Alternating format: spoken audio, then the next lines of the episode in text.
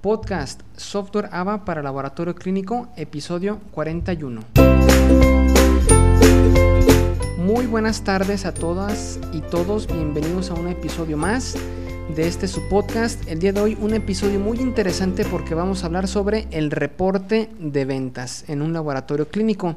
Pero antes de comenzar, recuerda que en insadisa.com puedes conocer el software AVA para laboratorios clínicos, el cual te va a ayudar a ingresar el paciente, ingresar los estudios que se van a practicar, reportar los resultados, generar un informe de resultados y el servicio incluye una página de consulta para que los médicos, pacientes y las empresas consulten sus resultados por internet en tiempo real, además de otras herramientas como control de caja, como corte de caja y algunos reportes como el que vamos a platicar el día de hoy, el reporte de ventas.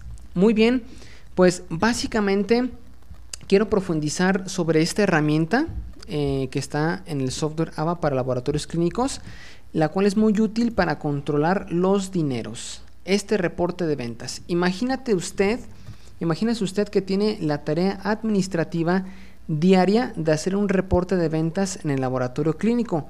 Supongamos que usted trabaja con varias empresas, va a sus instalaciones cada cierto tiempo y les realiza un paquete de análisis clínicos. Las empresas por lo general no pagan al contado, sino que se les da crédito.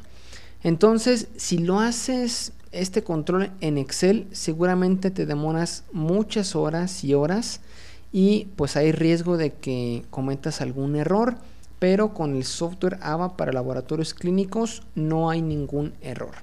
Vamos a ver los procedimientos, los pasos para poder generar un reporte de ventas de manera adecuada. El primer punto es la lista de precios. En el software AVA es posible generar ilimitadas listas de precios, cada una con sus particularidades.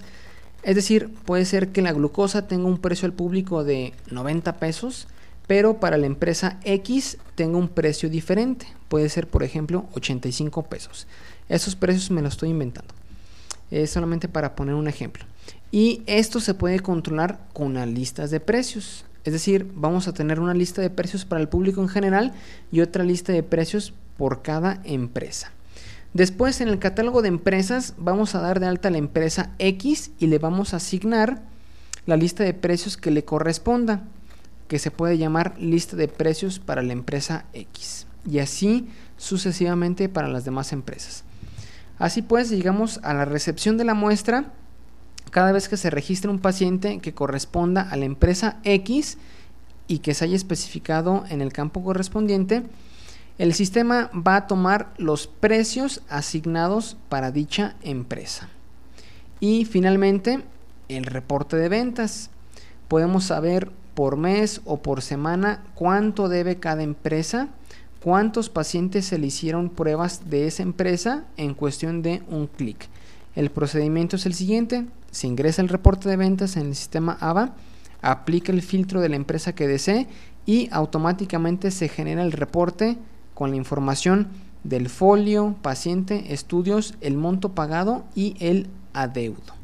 Y ya está, en cuestión de minutos o segundos puedes conocer cuánto le debe al laboratorio cada empresa y hacer labor de cobranza. En episodios futuros hablaremos a detalle sobre las herramientas de caja y corte de caja. Muy bien, pues hasta aquí. Nos vemos la siguiente semana con otro episodio. Si tienes alguna duda o pregunta al respecto, te invito a contactarnos en insadiza.com diagonal contactar. Si este episodio ha sido de valor para ti, te pido que nos des a cambio un minuto de tu valioso tiempo para dejarnos una review de 5 estrellas en Google. Así nos ayudas a tener mayor visibilidad y a, y a llegar a más personas. Te dejo el enlace en las notas del programa. Y recuerda que los reactivos en un laboratorio clínico son necesarios y el software AVA también. Muchas gracias, hasta la próxima.